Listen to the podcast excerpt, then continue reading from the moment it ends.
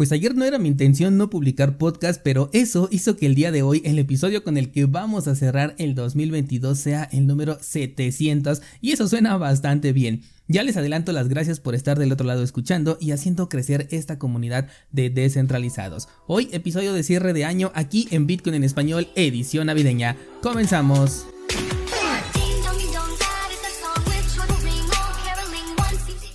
Así es, descentralizados, hoy va a ser el último episodio del 2022, vamos a descansar un par de semanas para recargar energías e iniciar el 2023 con todo. Me acuerdo que hace un año dijimos que si Bitcoin llegaba a los 100 mil, no importaba que estuviéramos de vacaciones, hacíamos una sala para festejar ese momento, pero yo creo que esto lo vamos a tener que posponer hasta 2024 o quizás 2025, pero de que llega, llega, o al menos eso es lo que esperamos. A una semana de terminar el año, Bitcoin tiene un precio por debajo de los 20 mil dólares. Me sorprendió mucho que esta semana eh, subiera el precio, de hecho, superando el nivel de los 17 de nuevo. Eh, ya hablamos de los objetivos que podemos alcanzar y las señales que podemos tomar en cuenta en caso de un movimiento tanto a la baja como a la alza. Por debajo los 14.000 son una zona importante que no precisamente tiene que ser el piso, es decir, puede seguir bajando, pero a mí me gusta ir paso a paso. Llegando a los 14 yo ejecuto mi plan, que por supuesto es comprar un poquito más, y de ahí nuevo análisis con base en lo que podamos observar. Me gusta mucho como suelo este nivel de los 14, pero si se vuelve un pensamiento colectivo, entonces las ballenas pueden aprovechar y con esto hacer bajar más el precio para poder comprar barato a manera de trampa. La clave, por supuesto, muévete junto con las ballenas. Si ellas compran cuando más baja, pues tú haz lo mismo y no te conviertas tú en la liquidez para estas ballenas. Por eso la importancia de tener un buen plan estratégico. Es mejor quedarte sin comprar que absorber una pérdida innecesaria por meter más dinero del que te puedes permitir perder o dinero que vas a necesitar en el corto plazo. Los mercados dan una oportunidad tras otra, solamente hay dos bandos, los que ganan y los que pierden. Posicionarse dentro de los que ganan no es difícil, pero sí requiere disciplina y autocontrol, algo que no todos hemos dominado, al menos en este campo de la inversión. Recuerda que hoy solamente estoy hablando de Bitcoin, así que lo que digo no va a aplicar para cripto porque ahí las reglas cambian, ¿de acuerdo?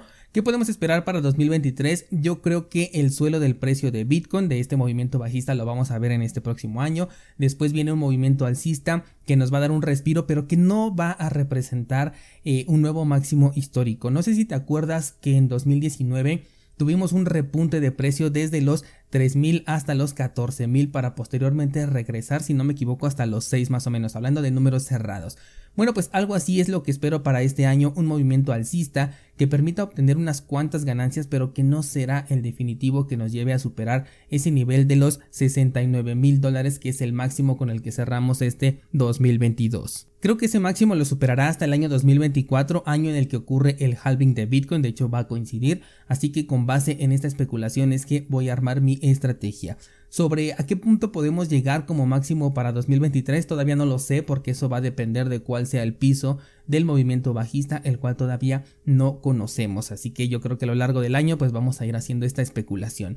En términos de fundamentales qué te puedo decir otro año ha pasado otro año en el que Bitcoin no ha fallado no se ha detenido su descentralización sigue creciendo su resistencia a la censura también. El discurso de los reguladores está gastadísimo ya gobiernos empresas millonarios e instituciones hablan bien de Bitcoin, que esto no precisamente lo considero como un buen fundamental para la criptomoneda madre, porque Bitcoin ya es una revolución con o sin estos personajes, pero entiendo que para algunos sí representa una mayor seguridad el saber que hay personalidades, empresas invirtiendo aquí y eso les da una mayor confianza. Algo que también estoy notando es que Bitcoin cada año se está separando más de lo que es cripto o no sé si sea mi entendimiento sobre Bitcoin el que conforme se vuelve más amplio me hace sentir que se está separando más de cripto y esto me parece algo positivo sobre todo porque en el podcast ya quiero darle ese enfoque de que cuando estemos hablando de Bitcoin bueno pues nos vamos a estar refiriendo a un activo descentralizado que es resistente a la censura que evoluciona lentamente para volverse cada vez más fuerte y no tiene ninguna prisa en copiar el modelo de otros proyectos que están en cripto porque no es el objetivo de Bitcoin. Por otro lado, cuando hablemos de cripto estaremos hablando de desarrollos experimentales con tecnología muy interesantes que pueden convertirse en la base de algo que veremos en el futuro y no sabemos qué es todavía. Ethereum ahorita, por ejemplo, me parece como el MySpace de la generación cripto, el que abrió la puerta a lo que hoy ya es algo normal, que son las redes sociales. Pero bueno, hoy ya nadie habla de MySpace y no sé si hablarán de Ethereum en algunos años, más allá de haber sido el precursor de los contratos inteligentes y el que abrió esta puerta al desarrollo de aplicaciones que hoy son semi descentralizadas, pero en el futuro tal vez sí consigan ser descentralizadas. Con respecto al desarrollo en Bitcoin, tuvimos la activación de Taproot, que ya está siendo soportado por varias carteras y servicios. Dudo mucho verlo en los exchanges centralizados ya que finalmente es una activación opcional y como ayuda a incrementar la ofuscación de las transacciones multifirma, esto no va con este tipo de empresas. Tenemos ya dispositivos también que permiten el gasto de Bitcoin vía OTC, que son las transacciones que no se registran en la blockchain, que si bien ya teníamos desde hace tiempo los Open Dimes, ahora tenemos una cartera que es reutilizable, por lo menos en 10 ocasiones, a la que de hecho le quiero hacer un análisis en cursosbitcoin.com en este próximo año. Tuvimos también el dilema con la BIP 119, que todavía hay mucha confusión al respecto, pero ahorita como ya casi no se habla de ello, ya se apagaron los ánimos, pero seguro van a revivir cuando publiquen la explicación para Dummies, en la que espero que nos quede más claro por dónde va este asunto y si es que coincide con lo que por lo menos yo entendí, entonces tiene mucho potencial.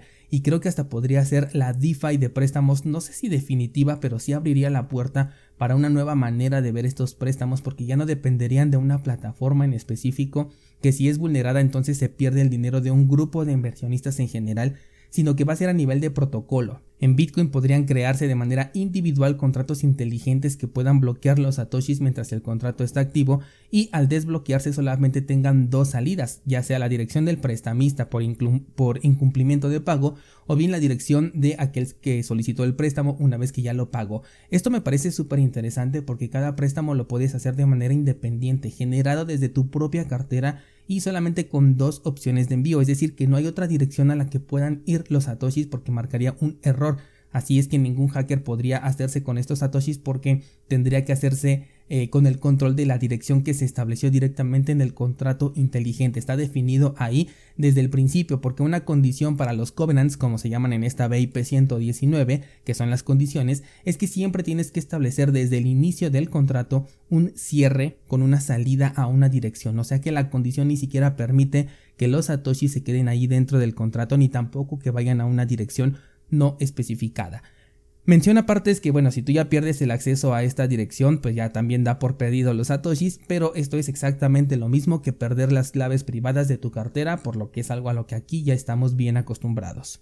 Algo también que quiero ver implementado en este próximo año, si es posible, es la BIP 47, mm, si no me equivoco, que es la de los paynims, estas nuevas direcciones o alias que se pueden compartir sin tener que exponer la dirección eh, de Bitcoin, haciendo que las transacciones, aunque se registren en la blockchain, al mismo tiempo sean privadas. Y de hecho me gustaría verlo a nivel de protocolo, es decir, que incluso las casas de cambio tengan que eh, o dejar de aceptar Bitcoin porque esto no les va a gustar a los reguladores o bien aceptar el uso de estos alias porque sería la única manera de enviar Bitcoin. Estoy hablando de un hard fork. Creo que estoy pidiendo mucho con, con esto. Eh, no sé qué tan agresivos podamos ser como comunidad para implementar esto a costa de la posible pérdida de los exchanges centralizados, pero a mí me parecería súper interesante y sin duda tendría mi voto ahí con mi nodo de Bitcoin. Sin duda nos esperan cosas bien interesantes este próximo año, algunas quizás hasta tarden más en llegar que otras, porque ya sabes que aquí no hay espacio para estar jugando con el tema de la seguridad, si no está probado y recomprobado simplemente no se implementa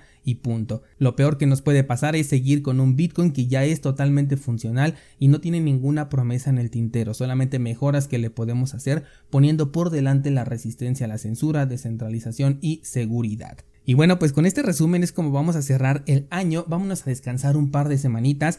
Para aquellos que tienen suscripción a cursosbitcoin.com, el contenido se seguirá publicando de manera normal. Martes, jueves y viernes, nueva clase. El análisis cripto lo voy a pasar para enero porque estoy revisando un proyecto eh, que la verdad me está costando mucho trabajo entender y además me está costando trabajo formarme una opinión al respecto. Este proyecto es NIM y lo vamos a publicar entonces en, va a ser el primer análisis de enero. Además quiero consultarles qué es lo que podemos hacer con respecto a los análisis cripto, pero bueno, esto ya lo retomamos iniciando el año, por el momento lo dejamos allí en el tintero. No olvides también que a partir del el primero de enero la suscripción a cursosbitcoin.com va a subir a 13 dólares, de 10 sube a 13. Todos aquellos que ahorita ya están suscritos se les va a respetar su precio hasta el día en el que decidan cancelar. Así que si quieres aprovechar, pues todavía tienes estas tres semanitas para poder suscribirte. La newsletter también la voy a pausar hasta la primera semana de enero, solamente las clases son las que sigo publicando de manera normal y el podcast regresa el lunes 2 de enero. Espero que cierres el año de la mejor manera posible y que lo inicies todavía mejor. Muchas gracias por haberme acompañado durante todo este año y espero que aquí sigamos en el 2023. Hasta entonces.